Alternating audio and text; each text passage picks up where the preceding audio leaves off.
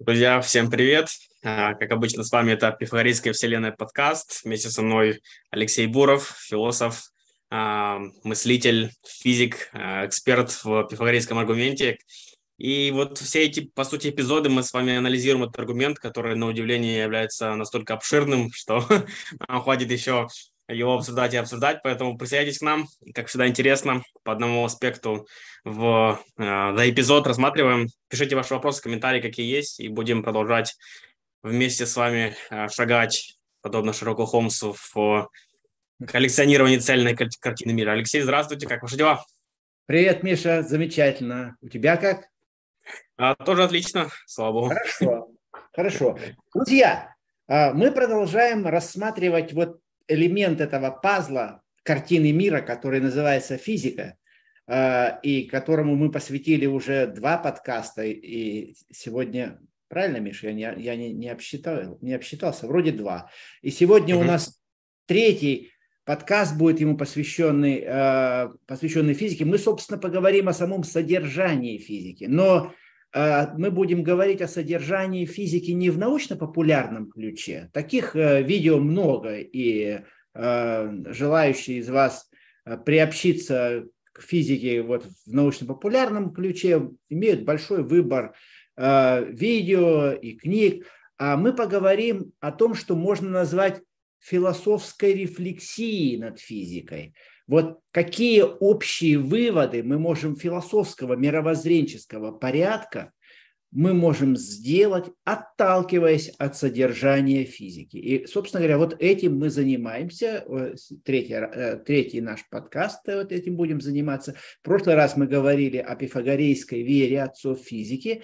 Это термин, который предложили мы с сыном, моим сыном Левой, для обозначения вот того мировоззренческого ядра, которое общее всем величайшим физикам, самого высшего ранга, оно так или иначе, они его высказывали, и оно, собственно, фиксирует, что это мировоззренческое ядро? Оно фиксирует возможность вселенского или космического познания, то, что мы можем познавать не только то, что вот рядом с нами где-то как-то как приспосабливаться адаптивно к этому миру, а мы люди, мы люди, а, обладаем гораздо большими возможностями, мы можем постигать и фундаментально, подлинно постигать Вселенную. А к другим галактикам нам адаптироваться не надо. Они как-то на нас, ну, одна, мы видим одну галактику, как маленькую точку на небе. Что нам к ней адаптироваться? Ну, есть и есть.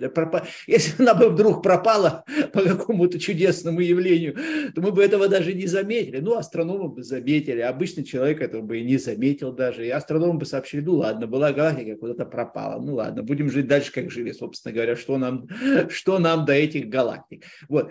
Но вот э, возможность познания космоса, большого космоса, как его в сверхбольших измерениях, так и в сверхмаленьких измерениях структура вещества, из чего все состоит, состоит структура материи, возможность этого познания фиксировалась пифагорейской и фиксируется пифагорейская вера. Но возможность это еще не все, мало ли что возможно. Важно, чтобы это было еще и важно, да, чтобы это было ценно и даже прямо, надо сказать, свято, потому что если оно просто как бы находится в разряде разнообразных ценностей, то э, оно может там и затеряться. Ну, много разных ценных вещей с разной степенью ценности, и многими из них мы как-то так и даже и пренебрегаем, или редко вспоминаем из них. А э, познание космическое, оно могло состояться только лишь усилиями тех людей, для которых это познание было, еще раз я вот употреблю это слово, свято или сакрально, можно сказать, если воспользоваться этим латинским, более вот таким ученым словом. Но смысл один и тот же, некоторая высшая ценность. Вот возможности святость космического познания фиксирует, фиксирует это вот мировоззренческое ядро, и мы о нем говорили. Сейчас я просто вкратце перечислю основные моменты пифагорейской веры. Это монотеизм, то есть что у мира есть один автор, не множество авторов, которые там в кривь да в кость один одно, придумал другое, другое, потом как-то худо-бедно состыковали. Нет, один автор, и этот автор всесовершенный, э, всесовершенный творец, всесовершенный Бог. Все, все важно. И важно, что один, и важно, что все совершенные. Потому что если он несовершенный, если он чего-то может, чего-то не может, то ценность сразу теряется. И ценность теряется, да и возможность тоже становится проблематично, потому что, ну, там, может быть, наваял чего-то такого, что мы, нам, нам и не разобраться. Вот. Да и надо ли разбираться? Наверное, не надо, если он, если он не очень-то совершенный. А, то есть всесовершенный Творец, единый автор мира. Это вот первый пункт этой пифагорейской веры. Да, эти все пункты, это есть рефлексия, моя рефлексия, ну вот мы вместе с моим сыном Левой об этом говорили, наша рефлексия над этим мировоззрением. Да, это не то, что вот какой-то там священный собор собрался, епископы Пифагорейского проголосовали и утвердили документ. Все, вот нате вам, граждане, этот документ, теперь верьте. Вот так надо верить. Нет, конечно, не так. Он формулировался разными великими физиками, э, оно, она, она, эта вера формулировалась, и она даже не называлась верой, она в высказываниях, ее надо находить, ее надо оттуда отрефлектировать, кому? Историку. Ну вот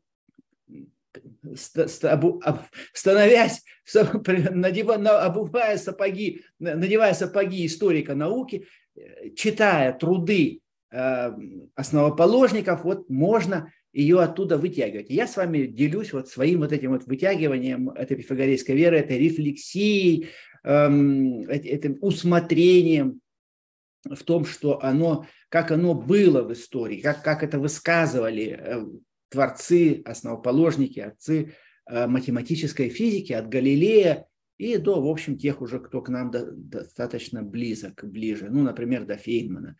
Эм, и вот эм, да, первый – это что у мира есть Творец, совершенный, э, совершенный Создатель. А, второе – это то, что а, Вселенная сама не является ни Богом, ни даже живым существом. Э, вот, а это, кстати, вот отрицание платонизма, потому что в платонизме Вселенная была некоторым божеством.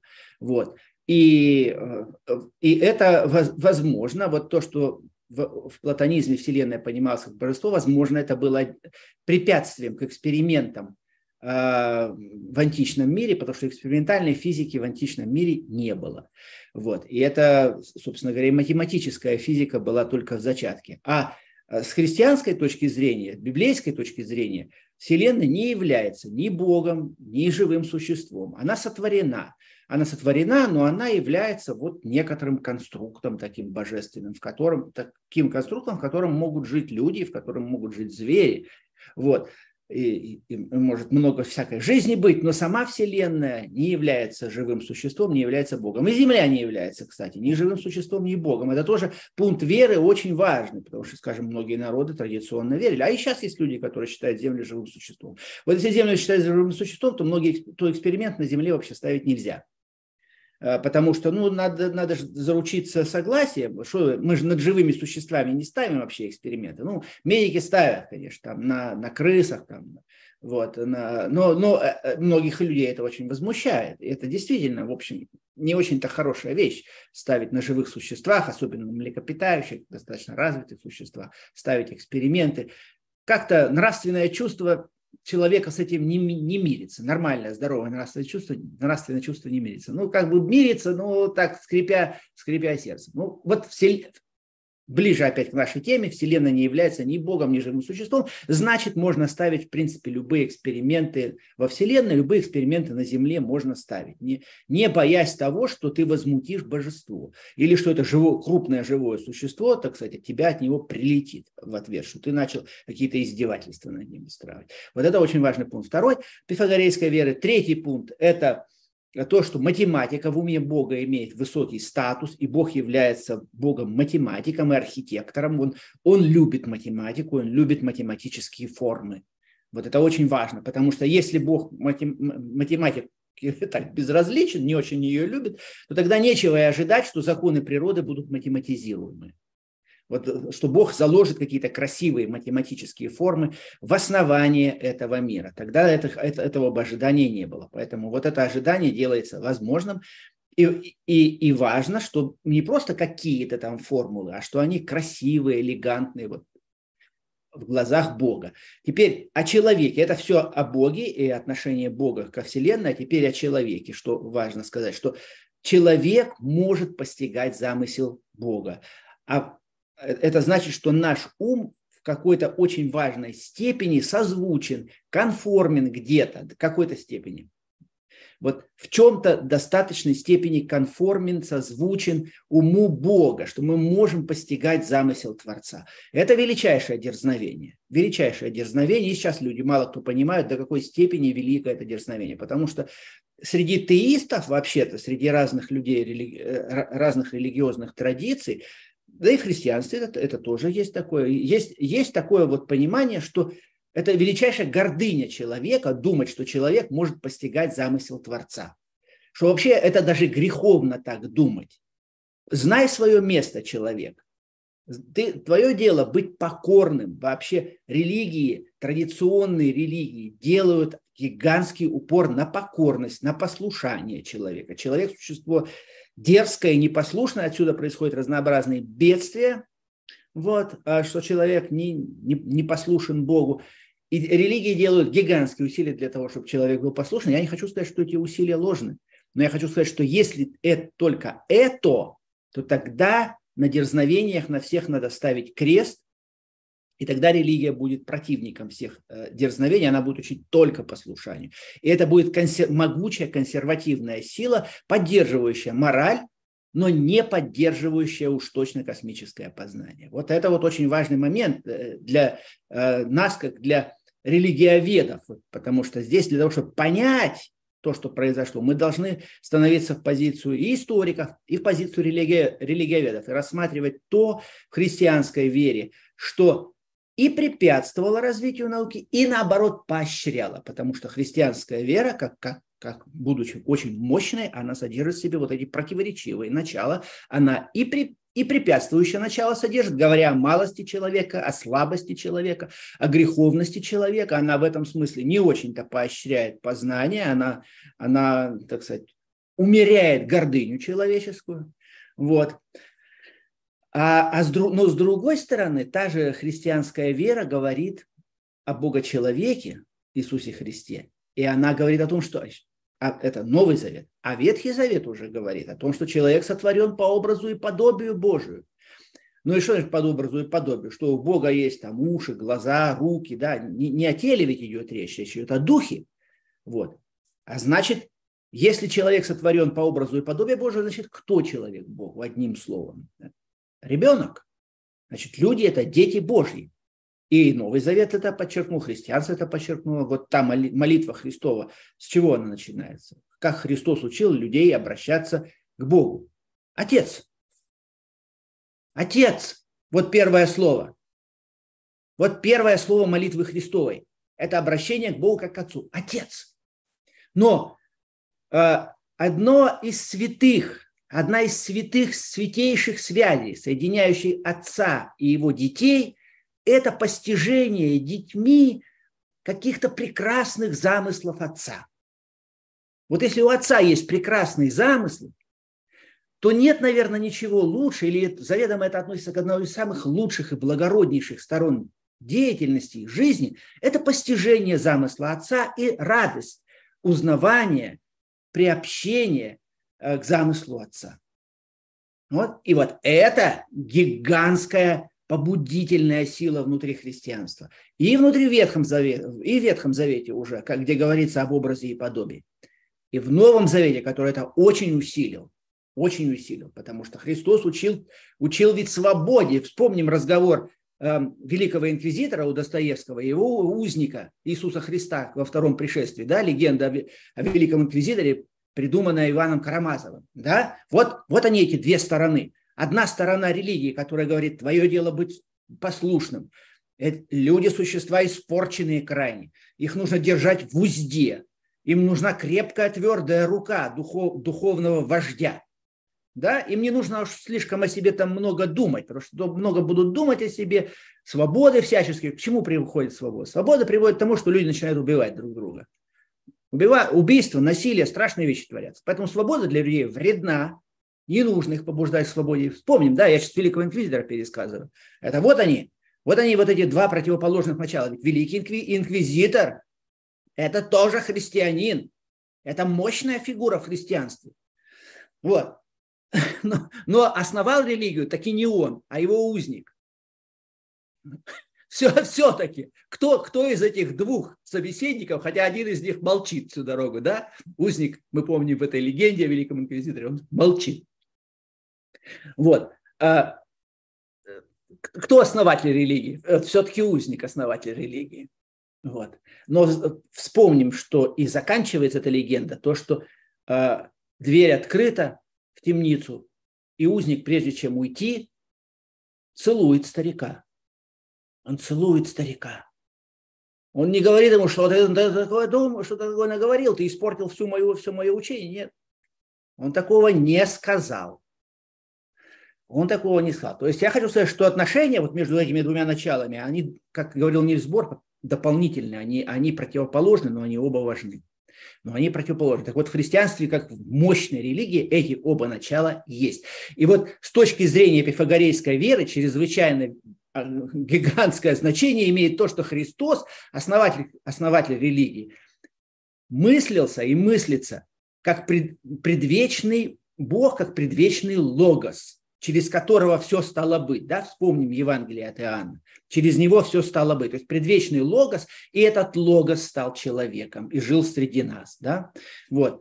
А, то есть человек имеет очень высокий статус богосыновства. И на человека можно надеяться, человек может и имеет право надеяться на высокую божественный, высокий божественный замысел о нем, высокий свой творческий и духовный потенциал. И вот это и было э, э, частью этой пифагорейской веры. Вот э, не вера в греховность, об этом они как-то забывали, и об этом это оттеснялось и уходило в сторону, выносилось за скобки. Греховность и испорченность человека. А об этом речи обычно не, не было. Это, это не пифагорейская вера. Это часть христианства, но это не часть пифагорейской веры. А пифагорейская вера – это вера, наоборот, в дерзновение человека, в его великую, великие возможности великие способности.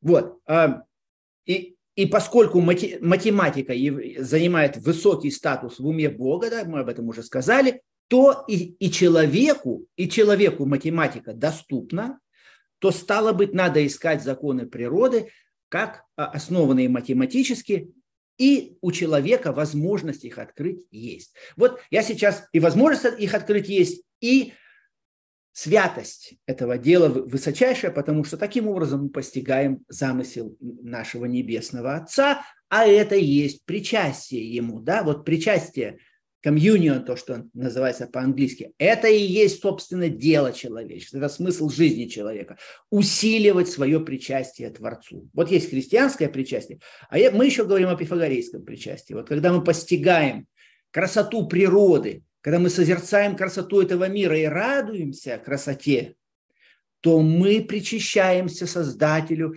как автору всей этой благодати, которая дана. А в самой глубине скрытым образом сидят математические структуры, которые задают вообще реперы, основные базовые вектора этого мира, на которые как бы натянута вся эта материя, благодаря чему вся жизнь возможна, что эти реперы выбраны очень особенные. И вот сейчас мы переходим к обсуждению, собственно говоря, каковы эти реперы, каковы законы природы или аксиомы природы, которые, которые надеялись и верили в возможность открытия эм, отцы науки, и эта вера оправдалась высочайшим образом. Об этом мы тоже поговорим. Но вот э, как, собственно, искать аксиомы природы? Вот хорошо, мы верим в то, что мы их можем найти, мы, мы, мы всячески охвачены вот этим благоговением перед, перед замыслом Творца и стремимся, и стремимся, стремимся к этому пифагорейскому причастию. Все это есть. Окей. А делать-то что? Как мы будем их находить, законы природы? Ну, пойди, вот, выйди на улицу, глянь, где ты там найдешь, на какой, с какой звезды на тебя упадет аксиома, математическая аксиома материи, с, с какой грушины или с яблони, с какой яблони яблоко ударит, упадет тебе на голову и передаст еще идею. Ну, ладно, на голову, может, этого ничего. Это возможно, а чтобы еще идею пере, передать и не просто какую-то идею, а фундаментальную идею, на основе которой, которая входит вот в материальную эту структуру мира, как структурный элемент, как аксиома материального мира. Где ты эти аксиомы будешь искать?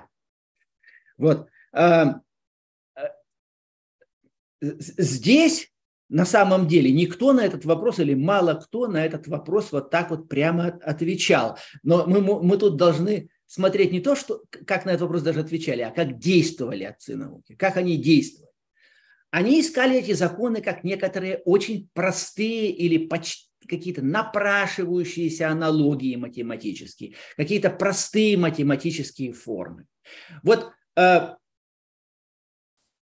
Галилей сформулировал свою, то, что вот называется, потом стало называться первый э, закон Ньютона, а Галилей это называл принцип инерции, то, что тело, предоставленное самому себе, на которое не действуют никакие внешние силы, оно движется э, равномерно и прямолинейно. Вот на, что на его на это могло навести? Ну, э, может быть, ближе всего к этому подойдем, если вот по, по хорошей ледяной поверхности так вот пустим какой-нибудь камушек, какой-нибудь камушек так вот долго-долго будет ехать по ледяной поверхности. Трение очень маленькое. Или на коньках люди катаются. Галилей продолжил в Италии, там э, во, во Флоренции, даже в Венеции. Там, в общем-то, э, в Венеции, во Флоренции, в Риме, там с, с коньками сложновато было, там тепло, там льда не найдешь. Но по воде, вот если по воде плыть вот так, то, то тоже достаточно долго можно плыть. Есть трение, но оно маленькое, можно догадаться. Да, и, и Галилей, э, э, а, да, а вот, вот, может быть, даже сам Галилей пишет, по реке. Вот когда кораблик плывет по реке, то э, он течет вместе с рекой, и если э, волн никаких нет, очень тихая погода, и река течет плавно, то если мы э, закроем все шторы, то, собственно говоря, ветра нет, да, все тихо. Мы не догадаемся, что мы течем, что мы плывем по реке. Мы можем предположить, что мы бы чувствовали себя точно так же, если бы просто сидели дома. И вот Галилей об этом говорит, что этого нельзя ощутить. Равномерной скорости, все, все внутри происходит точно так же, как если бы мы просто сидели дома, а не двигались по реке. И получается так, что вот э, движение, равномерное или прямолинейное, оно с точки зрения законов ничего не меняет. Все течет точно так же. Рыбки, мы можем поставить там аквариум, вот Галилей говорит, тут аквариум можно поставить с рыбками в каюте. Э, в, в каюте этого кораблика можно поставить. И рыбы там точно так же себя чувствуют, это маленькие вот такие рыбки там плавают в аквариуме. И мы себя чувствуем точно так же. И все, маятник можно отклонить, там часы какие-то, и они часы будут идти точно так же. Все точно так же себя ведет. И поэтому можно, Галилей не делал точных экспериментов. Ну, вот интуиция такая, что то же самое, да не чувствуется ничего. И поэтому закон, что э, скорость не, не влияет. Если мы вот какие-то законы установили, а потом перейдем в движущуюся систему отчета, там законы будут работать точно так же. Это принцип относительности Галилея. И он же принцип инерции, что если тело движется равномерно и прямолинейно, ну, значит, на него никакие силы не действуют. Сил нет. И наоборот, если сил нет, то движение равномерно и прямолинейно. Вот какая-то такая простая интуиция. И эта интуиция сработала. Она оказалась правильной. Да, то есть простые какие-то идеи, ставка на простые идеи и на симметричность, на инвариантность, на то, что, на то, что вот от чего-то что-то не зависит. Вот от каких-то факторов не зависит. Если мы, допустим, возьмем и э, будем рассматривать э, законы законы в какой-то повернутой системе координат, то они будут выглядеть точно так же, как, как и вне повернутой. Не, э, законы не зависят от поворотов, например. Законы, э, законы не, не зависят от, от скорости, э, они инвариантны относительно этого. Вот такого рода вещи. Ставка была сделана. Теперь давайте с другой немножко стороны зайдем. Зайдем со стороны первого астрономического открытия уже приближающего к законам, это открытие Кеплера. На самом деле к физике, к математической физике выводила не коперниканская революция, а кеплеровская. А, Коперник э, предположил вслед за э, некоторыми античными мыслителями, Аристархом Самосским, э, например, и еще более ранними пифагорейцами, что движение Солнца вокруг Земли – это иллюзия. На самом деле Земля движется вокруг Солнца. И Коперник, сделав, сделав это предположение, он описал движение планет вот в такой гелиоцентрической системе, как говорят. Не геоцентрической, связанной с Землей, а гелиоцентрической. Но, собственно говоря, траектории планет ему пришлось описывать как он описывал? Ну, в первом приближении они просто круги. Но на самом деле некоторых, некоторые траектории довольно силь, сильно вытянуты. Вот да, даже у Марса. У Марса достаточно сильно вытянутая траектория. У Венеры меньше. Э, у, у Меркурия вытянута еще больше траектория. Э, вот э, орбита. Орбита. Она, в общем, довольно сильно отличается от кругов. Поэтому Коперник, точно так же, как это делал и Птолемей, он просто представил движение эм, движение э, планеты вокруг Солнца, он представил в виде суперпозиции круговых движений. Как вот движется как бы один круг, а по этому кругу движется, катится другой. Вы знаете, как в цирке бывают там какие-то круги, велосипедисты там, катаются, там, катаются на каких-то колесах, которые тоже на других колесах. Вот такого рода какая-то, какая-то конструкция, круги по кругам. Суперпозиция, то, что называется, круговых Э, движений. Вот он представил. И что? Ну, ну хорошо, все работает, представил. В этом смысле Коперник сделал то же самое, что и Птолемей, только э, он представил движение планет в виде вот таких суперпозиций круговых движений, и у него все получилось, и у Птолемея же на самом деле получалось, ведь с наблюдениями все было в согласии, и у Птолемея, и у Коперника казалось бы, ну вот, Э, хотите знать, как движутся планеты? Да известно. Вот можете по Птолемею их представлять, можете по Копернику, как хотите. Это круги по кругам. Вот э, Кеплера такая, э, так, такое представление не устроило. Оно, наверное, на самом деле и Коперника не очень устраивало, потому что Коперник все-таки был есть основания предполагать, что это был пифагорейского склада человек. Он искал какие-то более красивые представления движения планет. Но он их не нашел. Поэтому, собственно говоря, он, видимо, и тянул созданием своей книги, потому что ну, он хотел найти что-то получше, чем круги по кругам, но не нашел. А, и, и Кеплеру это тоже не нравилось. А чего не нравится-то? Э, нормально же. Предсказания замечательные. Вот есть люди, которые так... Что значит есть люди? Некоторая общепринятое, даже в учебниках пишут, везде, что вот в чем задача физики? В предсказаниях. Вот э, почему физика, так сказать, наука, как физика доказывает свои истины? Предсказывая. Вот если предсказание совпадает э, с наблюдением, ну отлично, значит теория работает, значит мы ее приняли, она подтверждена. Пока, покуда это, совпадение есть, нечего беспокоиться, теория работает.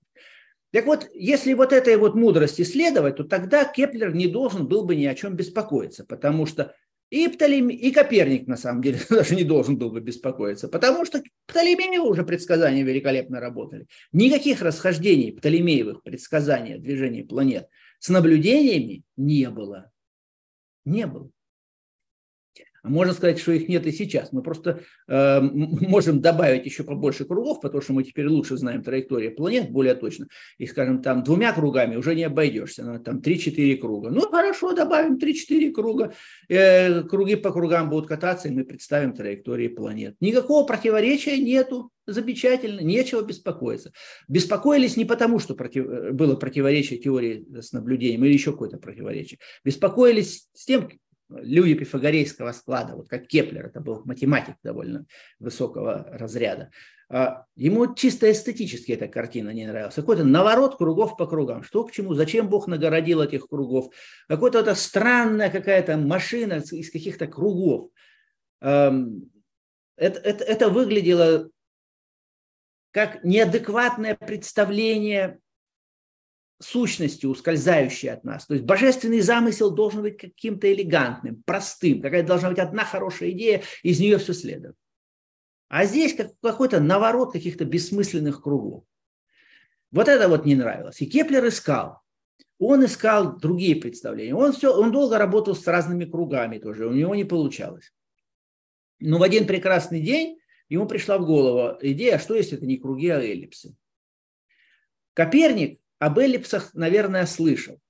Но чего он не знал, он э, не знал, что эллипсы являются хорошо изученными математически, математическими кривыми. Дело в том, что эллипсом и другим коническим сечением, а эллипс это коническое сечение, да, представим себе конус, и конус рассекает плоскость. Вот то, что в сечении получится, это будет эллипс, либо гипербола или парабола, если, э, если мы там в зависимости от угла, да, вот если это ограниченная фигура, э, мы если так вот рассекаем примерно перпендикулярно высоте или с, небольшим углом, с не слишком большим углом этот конус, то у нас там будет эллипс. Вот это конические сечения. Конические сечения изучали уже э, античные математики. Была эм, великолепная книга э, Аполлония Перхского, такого математика Александрийского, э, третьего века до Рождества э, Христова – Э, посвященная коническим сечениям. И там было доказано много интересных и красивых теорем. Эта книга была утрачена э, на Западе, на Востоке она где-то была, она была у арабов, она была где-то в Византии, но э, в средние века этой книги на Западе не было. И эта книга считалась утраченной. О ней были сообщения, что книга такая была когда-то написана. В некоторых текстах доходивших были сообщения. Эм, но эм, ее реально не было. Книга эта была переведена на латынь только э, в середине XVI века. Вот, с, араб, с арабского, часть с арабского, часть с греческого. Какие-то фрагменты ее были найдены на греческом, какие-то на арабском и переведены. И вот э, не, не вся, некоторые, некоторые части этой книги, они и на самом деле оказались утраченными, их не нашли до сих пор. Может быть, еще найдут где-нибудь, кто знает, иногда такое случается. Но нет, но нет. Но почти вся книга, там львиная доля этой книги, она а, была найдена и переведена на латынь. И э, учитель Кеплера эту книгу уже имел о конических сечениях. Книга э, Аполлония Пергского.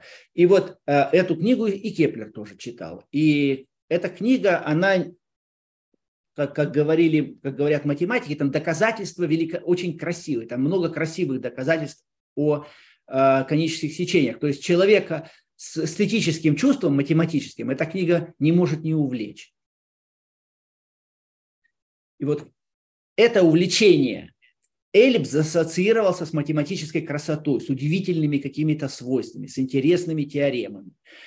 И поэтому тут даже, можно даже немножко удивиться, что Шкеплер-то сразу не, не подумал об эллипсах. Ну, не сразу, вот не сразу, но подумал он о них, и ему пришла в голову идея, что если это не круги по кругам катаются, а эти вытянутые орбиты – это эллипсы. И он эту гипотезу проверил на данных Тихо Браги, астронома, с которым он работал последние годы жизни Тихо Браги, в Праге работал. Эм, и, эм, и убедился, что так и есть что наблюдения очень хорошо совпадают с этой гипотезой. И он сформулировал три своих закона э, движения планет, что планеты движутся по эллипсам, не по кругам, не по круговым каким-то наворотам кругов по кругам фигур, а по эллипсам.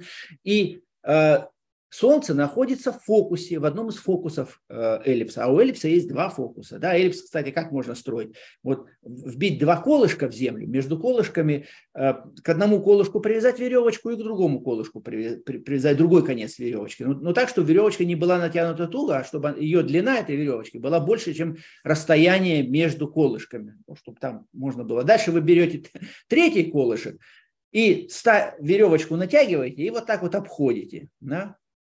Э, прочерчивая третьим, третьим колышком, прочерчивая по песку, например, это в песке, в песок. И вот та фигура, которая прочертит вот этот вот третий колышек, скользящий по веревочке, это будет эллипс. Вот. Эм, а вот, а вот там, где стоят эти два вбитых колышка, это фокусы эллипса. Эм, так вот, эм, Солнце находится в одном из фокусов эллипса. Э, это первый закон. А второй закон – это то, что радиус-вектор, который связывает планету и Солнце, э, он за равные времена заметает равные участки площади. Вот так, так движется. То есть скорость движения по эллипсу переменна, она, она разная, она где-то быстрее движется, э, планета по своей орбите, где-то медленнее, но вот она движется так, что чем дальше находится планета от Солнца, тем меньше ее, э, тем меньше ее скорость чем ближе, тем быстрее. Но совершенно точно количественное отношение. Что вот радиус-вектор, который соединяет, он за равные времена заметает равные площади. Это на самом деле, как позже стало ясно, является одним из следствий центральной симметрии э, гравитационного поля. А, то, что э, поле и сила притяжения не зависит от угла, она зависит только от расстояния, от угла не зависит. Вот как только от угла не зависит, как только есть такая симметрия, то вот это свойство будет выполнено. А есть еще третий закон, который открыл тоже Кеплер. Это эм, закон, связывающий периоды обращения планет вокруг Солнца с их размерами, с размерами этих эллипсов, что квадраты периодов относятся как кубы больших полуосей. Вот третий закон сформулировал Кеплер. Три закона. А, и эти три закона он сформулировал, просто вот э, фантазия его математическая работала. Он спрашивал, какие тут вообще соотношения могут быть. И э, гипотезы разные рождались в его уме, какие-то простые гипотезы надо проверять, потому что до сложных гипотез мы не додумаемся. И эти простые гипотезы, эта ставка на простые гипотезы сработала, на, на, на простые отношения. Так же, как, кстати, вот у пифагорейцев было, что вот гармония как складывается, когда гармони... аккорды, аккорды музыкальные, как они, когда они красиво звучат. Ну, когда отношение э, длин соответствующих струн Э, выражается какими-то небольшими целыми числами. Вот, вот тогда, тогда 2 к 3, например. Вот тогда будет звучать гармонично. А если там какие-то большие уже числа становятся, то тогда гармонии не будет или, или вообще не целые числа. Не будет. А гармонии мы будем слышать диссонанс. Вот. И здесь та же ставка. Ставка на простоту, на, на, на то, что догадываясь о каких-то простых, перебирая какие-то простые случаи, мы Э, имеем шансы найти ответ. И эта ставка оправдалась. Это была пифагорейская вера, она не была доказана. И вообще очень мало кто даже и эту веру, кстати, имел. Это, это, это, эта вера ее разделяли эм, очень немногие люди в мире. Очень-очень немногие. Не, не то, что там этих пифагорейцев было, что вот, заходи в университет, и там ты, так сказать, будешь окружен сразу толпой пифагорейцев. Нет, это странные, уникальные люди, редкие, которые так думали. Э, господствовало представление о том, что нельзя математикой охватить природу. Вот аристотелевское представление. Это наивное, так сказать, э, так говорили аристотелианцы, это лишь на, на, на, наивные выдумки платоника. Посмотрите на природу, как она сложна. Какой, какой тут математика? Если там и есть какая-то математика, то она настолько сложная, что мы ее никогда, эту математику, не откроем. Так, и это, кажется, казалось соответствующим здравому смыслу. А вот Кеплер думал не так. Он думал как платоник, как пифагореец, и а, его вера была вознаграждена. Он открыл эти три закона. Но он их открыл, и, собственно говоря, все. Вот а, они стоят как бы через запятую, эти три закона. А почему, можно спросить, почему эти три закона?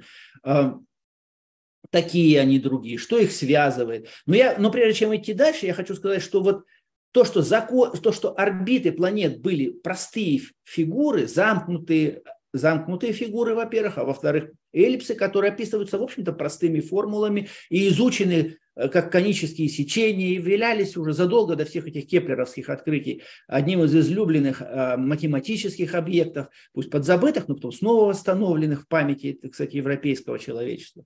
Вот это-то является чем? Это является объективным фактом.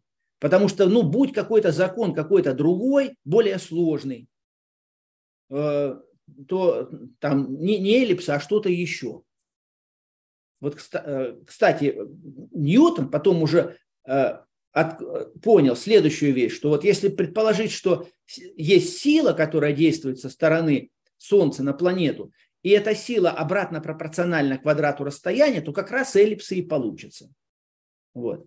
И отсюда он заключил, что значит так оно и есть. Значит, сила действует обратно пропорционально квадрату расстояния. Ну так вот то, что сила действует обратно пропорционально квадрату расстояния, то, что она не зависит от угла, то, что она так, так просто зависит от расстояния. А, и отсюда, кстати, следует, что еще и траектории эллиптичные, они какие-то очень сложные, затейливые фигуры. Вот это все свойства объективного мира. Ведь мы же не, не можем природе навязать то, чего там нет. То есть вся стратегия физики состоит в открытиях. А что открытие, да, discover по-английски, discover. Это что-то закрытое, скрытое, что математическая структура, которая, которая задает материальные феномены все задают. Мы видим феномен, феномены или феномены, но мы не видим непосредственно нашими обычными глазами, мы не видим того закона, который порождает эти феномены. Закон от нас скрыт, мы о нем можем лишь догадываться, как Шерлок Холмс догадывался о преступлении. Да, вот так же примерно. Шерлок Холмс видит то, что разбросано там на, на сцене преступлений, там где-то пепел, э, от какой-то сигареты, где-то капля крови, где-то какие-то порванные бумажки, Э, где-то еще что-то, и вот по, по всем вот этим вот каким-то, каким-то где-то там след какого-то сапога, и вот э, по, по всем этим частным деталям, раскиданным и разбросанным, и вроде бы не связанным друг с другом, он пытается догадаться, а что на самом деле произошло. Вот в этой позиции находятся физики, которые открывают законы природы, потому что закон природы нигде не написан, так сказать, о нем можно только лишь догадаться, следуя вот этой вот интуиции математической, следуя веры в простоту, в красоту, в совершенство. И как бы так, глядя на то, что мы наблюдаем, и по аналогии пытаться найти, нащупать какие-то математические структуры, которые чем-то похожи на наши наблюдения или могут порождать вот то, то, то, что мы наблюдаем. Об этом можно только догадаться и догадки потом проверять. И чудо состоит в том, что догадки такого рода, в общем-то, основаны на достаточно наивной вере в возможность человека познать структуры космоса. Где человек, где космос, да? Кто мы такие? Жизнь человеческая, да? Пузырь. Появился и лопнул. Все. По сравнению с космосом, который кажется вечным вообще. Вот. И тем не менее, маленький человек, мы не знаем ничего в этом мире. Мы не понимаем, как что устроено. Мы не знаем, как морковка растет. Почему морковка растет вообще? Кто-нибудь может на этот вопрос ответить вразумительно? Почему у зайца два уха, а не три, например? Три было бы хорошо, может мы ни на какие вопросы ответить не можем, мы ничего не знаем, мы как малые дети. И вот чувствуя себя малыми детьми в этом мире, как-то маломальски умеющими приспосабливаться, мы, тем не менее, оказываемся способными постигать логико-математический каркас Вселенной. Вот тебе и раз. Вот тебе бабушка и Юрьев день. Это, это вообще дикий нонсенс на самом деле. Это то, чего вообще можно, так сказать, э, вот просто вот так вот сесть в изумлении и сказать, да ну, это, наверное, все придумано, это какой-то сон, это какая-то сказка, какое-то вранье, сочинительство. Не может такого быть. Ну не может такое мелкое существо где-то там на, в каком-то там углу, там сбоку припека там какой-то как одно из маленьких галактик, одна из маленьких там звездных систем, одна из маленьких планет какая-то, и вот где-то как, как, какие-то там букашки, таракашки, там какие-то, чего-то себе возомнили. А? Возомнить возомнили, ладно, возомнили, но получилось очень много получилось. И вот это получается, это то, что вот эта ставка на красоту, на простоту, на то, что мы можем, вот двигаясь вот по пути этих выстраиваний, этих математических аналогий, то, что мы можем постигать законы природы, это потрясающая вещь, это величайшее чудо. То есть законы, в чем состоит чудо? Законы могут быть выражены короткими формулами. Они разумны, элегантны, эстетически притягательны, они следуют симметриям разнообразным, соответствием эквивалентности. Вот об этом можно говорить очень много, у нас на это нет времени. Я просто скажу, что каким симметриям, например. Вот даже закон всемирного тяготения Ньютона, единица на r квадрат. Сила не зависит от угла, она зависит только от расстояния. Как Ньютон догадался, что единица на r квадрат, а не какая-то другая сила? Миша, ты меня слышишь? Ты пропал. Миша. Миша.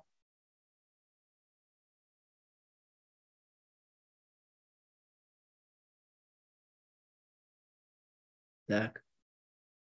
Миша пропал. Алло.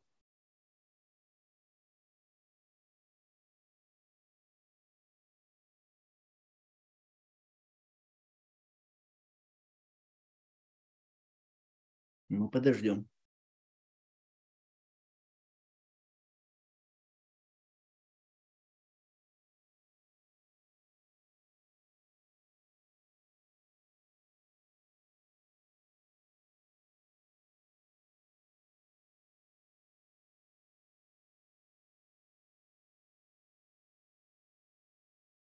Я жду Миша.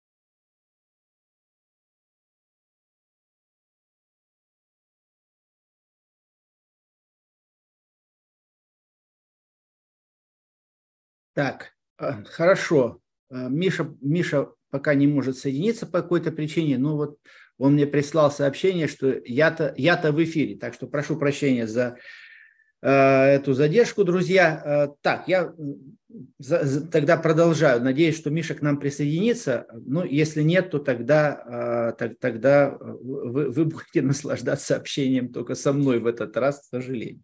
Ну ладно. Так вот, э, законы э, разумные, элегантные, эстетически притягательные. Они следуют... Ага, во, Миша, я вижу тебя. Так, твое окошко, Михаил Абакумов. О, отлично.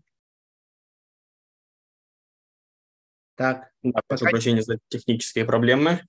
А, Хорошо, Значит... тогда я продолжаю, да? Угу.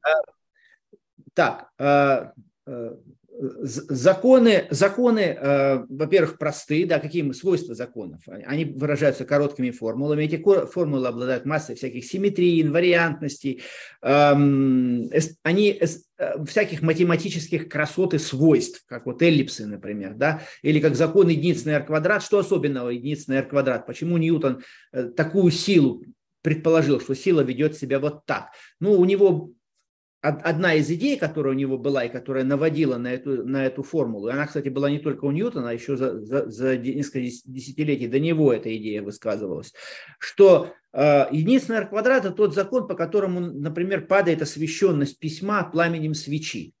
Вот э, если мы отойдем от свечи в два раза дальше, то освещенность письма, а, а угол будем сохранять тот же самый нашего письма по отношению к свече, э, к лучу, падающему лучу свечи, то освещенность письма упадет не в два раза, а в четыре.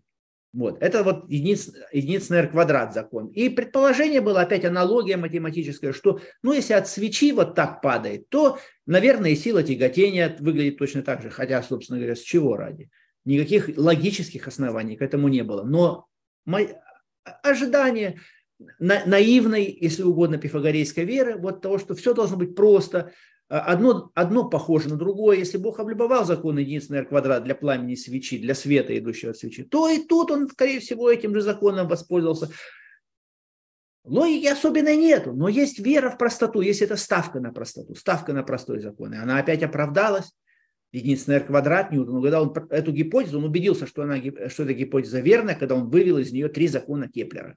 Вот, вот да, а чем характерно пламя свечи? Что если мы возьмем вот окружим какой-то сферой пламя свечи, э, то поток света, который идет, весь поток света, который идет через эту сферу, он от радиуса сферы не зависит. Ну, если мы сейчас пренебрежем рассеянием света в воздухе, да, он от радиуса сферы не зависит. Это один и тот же поток. Вот он свет, свет идет и идет. Мы возьмем маленькую сферу или большую сферу, поток тот же самый. Но э, через большую сферу, у большой сферы радиус э, будет больше, чем у маленькой, и относится как квадраты. То есть э, это значит, что освещенность листка бумаги будет падать как единственный r квадрат, но площадь сферы ведет себя как r квадрат наоборот. Но это значит, что поток сохраняется. Вот из, из сохранения потока, математически это свойство, сохранение потока, из сохранения потока следует, что единственный r квадрат. Но э, у света поток сохраняется, ладно, со светом ничего не делается. Вот этот свет, он идет и идет. Опять-таки, пренебрегаем рассеянием.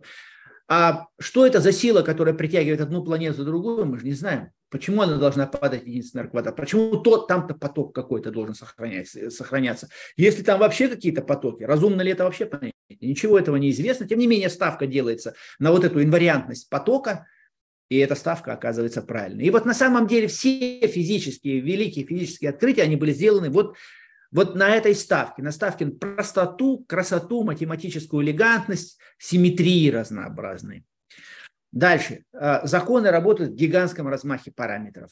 Они э, от каких-то очень маленьких, если мы возьмем закон всемирного тяготения, он называется всемирным, потому что он работает хоть, хоть для яблок, хоть для галактик, хоть, хоть, хоть для всей Вселенной. Ну, потом, позже уже, в 20 веке, было выяснено, что ньютоновский закон всемирного тяготения – для очень массивных тел не работает, для всей Вселенной он не работает. Вот. Но э, чем, чем массивнее объект, тем хуже работает закон Ньютона. Но в гигантском размахе параметров ньютоновский закон работает великолепно, так что мы ошибок просто не наблюдаем. И сейчас, когда спутники запускают, то, в общем, пользуются теми же самыми для расчетов ньютоновскими законами расчетчики траектории этих спутников, как, как, как и Ньютон их написал. Вот. То есть закон универсальный, справедливый в гигантском размахе длин, времен, энергии они чрезвычайно точны физические законы. Ну вот Ньютон, о ньютонских законах даже, которые поправлены общей теорией относительности с одной стороны, а с другой стороны э, и, и специальной теорией относительности, они тоже поправляются на высоких скоростях. А для маленьких каких-то размеров ньютоновская механика передает, перестает работать, потому что там квантовые эффекты начинают работать.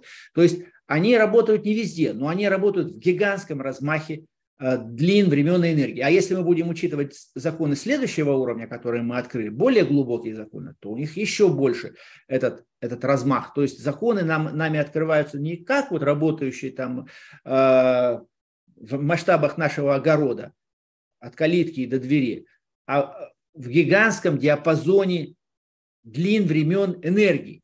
Вот самый большой объект современной физики, для которой э, современная физика имеет законы, это э, видимая Вселенная. И о видимой Вселенной физика может сказать нечто определенное, базируясь не все, многое неизвестно, но многое уже многое известно. И известно баз, на основе открытых законов, теории относительности, электродинамики, я не буду сейчас перечислять. Вот, но из, много известно о, о Вселенной. Каков размер видимой Вселенной? Размер видимой Вселенной примерно 10-26 метра. Вот если мы, это единица с 26 нулями. Вот, вот такой вот размер. Сравните с масштабом человека, один метр, да, там, два. А, а тут единица с 26 нулями. Вот такой размер. И мы об этом объекте, который нас вот в такое даже слова нет для, такого, для такого числа, настолько оно велико. Для такого объекта у нас есть понимание определенное, есть представление. Еще раз скажу, не все, остаются многие вещи загадочные, наука продолжает работать, есть много вопросов, но многое открыто, многое известно. Вот. А даже тот факт, например, что мы знаем эм, время жизни э, видимой Вселенной, вот время, мы, мы откры, открыто наукой, а, был открыт большой взрыв, так называемый Big Bang, и э, известно, когда он, этот Big Bang произошел, это примерно 14 миллиардов лет, на самом деле с лучшей точностью, там 13.8 Э, миллиардов лет. Потрясающая точность, с которой мы знаем время рождения нашей Вселенной, э, когда оно произошло. Вот, э, вот то есть Вселенная это, это есть объект, о котором мы знаем некоторые очень существенные вещи. И, и вот размер у нее вот такой, который я сказал, что 10-26 метра примерно. А, самый маленький объект это топ-кварк, Хиггс-бозон, это фундаментальные частицы. У них размер 10 минус 18 метр. И если вот мы а современные ускорители, где, открывают, где открытия совершаются частицы, они работают еще на порядок величины глубже, 10 минус 19 метра. И вот если мы разделим самый большой размер известной физики, известного физического объекта, видимой Вселенной, на самый маленький размер, 10 минус 19 метра, это чуть меньше, чем на порядок меньше, чем Хиггс, бозон и топ-кварк, то мы получим 10 в 45 безразмерную величину, потому что метры сократятся. Метры в числителе и метры в знаменателе сокращаются, получается 10 в 45. Вот 10 в 45 это безразмерный параметр, у него нет единиц, это безразмерный параметр, который характеризует масштаб, размах нашего познания Вселенной. Вот о человеке, если, мы, если бы мы говорили с какими-то э, внеземными существами и, и, и хотели бы сообщить о себе нечто самое важное, так, чтобы они поняли еще, вот, то мы можем передать это число. 1045. Это наш пар, параметр нашего знания Вселенной. Вот наше знание Вселенной вот так. Притом здесь важно, чтобы отсутствовали единицы, потому что они... Число, это понятно, оно универсально. Там 1, 2 или 1045, оно для всех разумных существ одно и то же. А метры нет, мы, не, мы им не можем сказать, что такое метр. Что такое метр? Это некая удобная единица, которой мы здесь пользуемся. Людям это понятно. А передать каким-то другим существам, которые совершенно, у них размеры могут быть другие, они вообще могут другие. Они не знают, что такое метр. У нас нет средств передать им это, это слово. Это смысл метра, нет средств. Или, по крайней мере, если есть, то они какие-то очень и очень сложные. А 1045, вот, это, это наш, наше знание Вселенной. Это мы можем сказать о себе. Это духовный параметр человека, если угодно. Что интересно, что духовный параметр человека, он описывается вот таким безразмерным параметром, вот таким гигантским. Да, потому что познание Вселенной – это дух, это человеческий дух, вот он до такой степени вышел. И, и законы точны, а, некоторые законы точны с точностью до, 10, до 12 десятичных знаков, сейчас не буду уже комментировать, они упорядочены по трудности открытия. Э, классические законы ньютоновские, они самые простые математические, теория относительности, электродинамика, которая была открыта следующая, уже сложнее, э, специальная теория относительности и квантовая физика еще сложнее, квантовая теория поля еще сложнее. То есть чем дальше мы уходим от человека, тем как бы больше вызов нам бросает природа э, эм, для, с точки зрения познания, но этот вызов по-прежнему преодолим требуются новые какие-то усилия на новом этапе, эти, и человечество до сих пор эти усилия находило. И находило вот в этом 1045, таком вот масштабе. Законы старые и законы новые относятся между собой очень интересно. Это еще один важный момент. Что вот классические законы, они справедливы как пределы э, новых законов, скажем, там, квантовых или релятивистских. Если мы возьмем и рассмотрим а, любую задачу, которая, ну, например, движение Земли вокруг Солнца.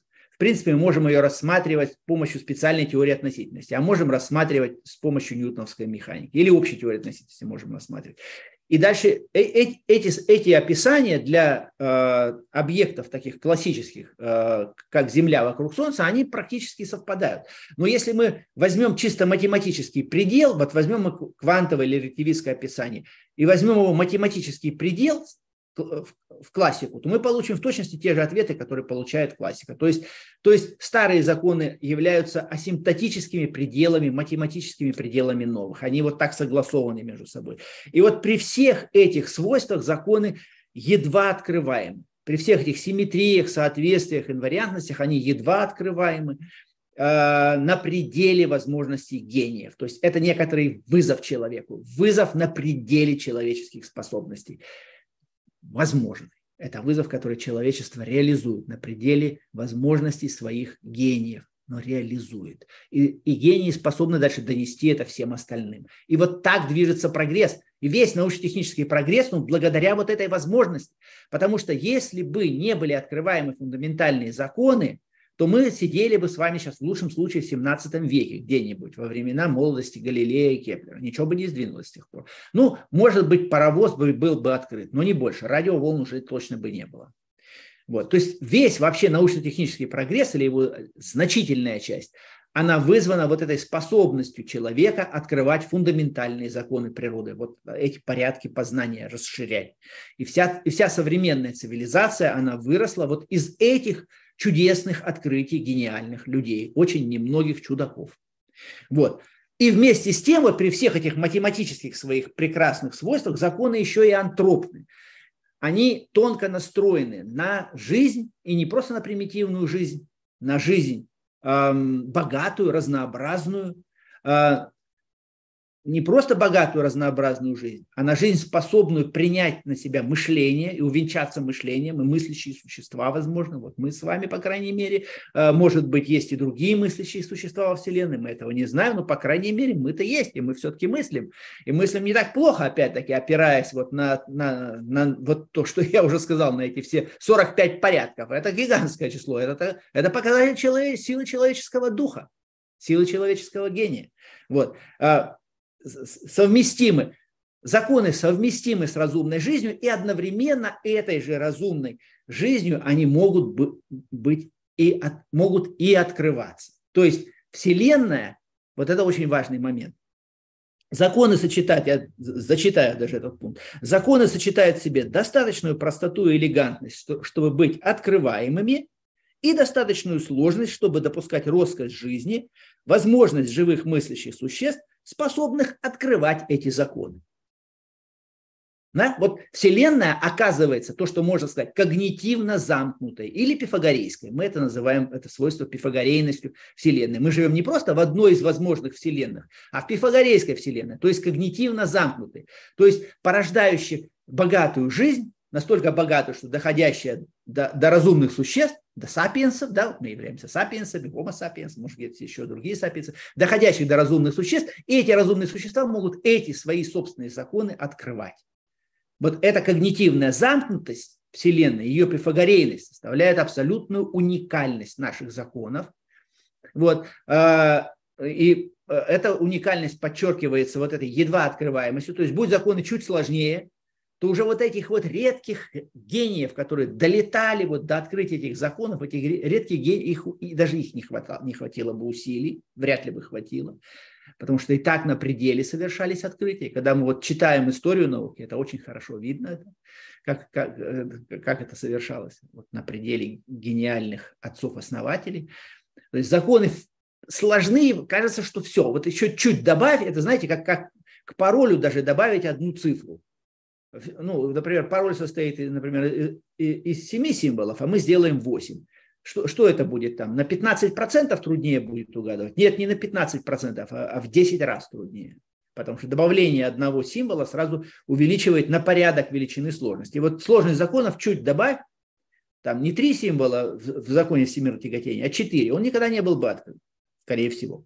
То есть чуть проще, чуть труднее, сложнее законы, они вряд ли были бы открыты. Сделай их чуть проще, уже вряд ли была бы возможна жизнь, об этом нам говорят труды по тонкой настройке. Что там чуть-чуть даже не просто там убери какие-то символы, упрости, нет, чуть-чуть там число поменяй в, тех, в той же самой сложности законов. Чуть-чуть число поменяй, все, жизнь э, была бы невозможна, потому что даже химия была бы невозможна. Вот так тонкая настройка – это очень свирепая вещь. Там чуть-чуть поменяй, все, и уже не будет. То есть законы и достаточно сложны для того, чтобы была возможна жизнь, еще и тонко настроены на это, выбором, специальным выбором, э, специальными значениями своих констант, но одновременно они еще и достаточно просты, чтобы живые существа, мыслящие, возникающие в этой вселенной, могли свои собственные законы открывать. То есть законы лежат на принципе мини-макса сложности, так это мы еще выражаем.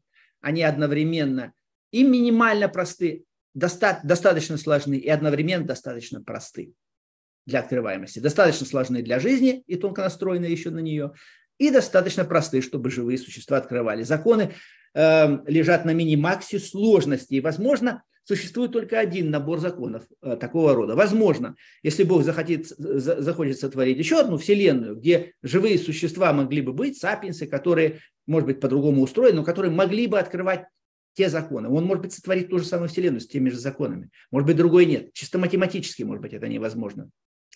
Это мы не знаем, но, но такое, такое предположение выставить можно, что, что наши законы являются единственными возможными законами для пифагорейской вселенной. Любые другие законы были бы или слишком просты для возможности жизни, и жизни зародилась бы, или сложной жизни бы не было, развитой жизни не было бы, мыслящей жизни не было, или были бы слишком сложны э, для познаваемости. Жизнь бы возникла, но разгадать эту ее, э, тайну закона этим живым существам было бы уже нельзя, потому что, бы закон, потому что законы слишком сложны. Она, э, или, по крайней мере, можно, но совсем небольшом размахе. Не на 45 порядков, а там немножко. На, на, например, на, на 5 порядков, на 3, на 2. Вот. Вот, э, вот таков, таков характер физических законов, друзья, которые я хотел с вами сегодня обсудить. А, немножко у нас тут затянулось чуть-чуть, но у нас был перерыв маленький. Ну, надеюсь, что это вас не отпугнуло. Так что, а теперь, я думаю, Миш, мы вопросы все-таки должны там какие-то пробрать. Есть у нас возможность такая по, поотвечать на вопросы? Я думаю, что лучше перенести. К сожалению, у меня очень плохая связь. Поэтому... Ага. Ясно. Вы периодически зависаете, так что я думаю, что ага. я сохраню эти вопросы и задам в начале следующего подкаста, Давай. если это можно. Хорошо. Да, это разумно тогда, да. Ну, будем надеяться. Да, да. Прошу прощения за технические технические трудности, друзья. Э, попытаемся исправить. Всем спасибо, кто был с нами. А, спасибо, Алексей, мешают нам. Да, я понимаю, темные силы где-то свирепствуют, не дают поговорить на, на высокие темы. Но они любят это, любят. Но мы все равно пробьемся, Миш. Давай, удачи. Всем привет, друзья. До следующего.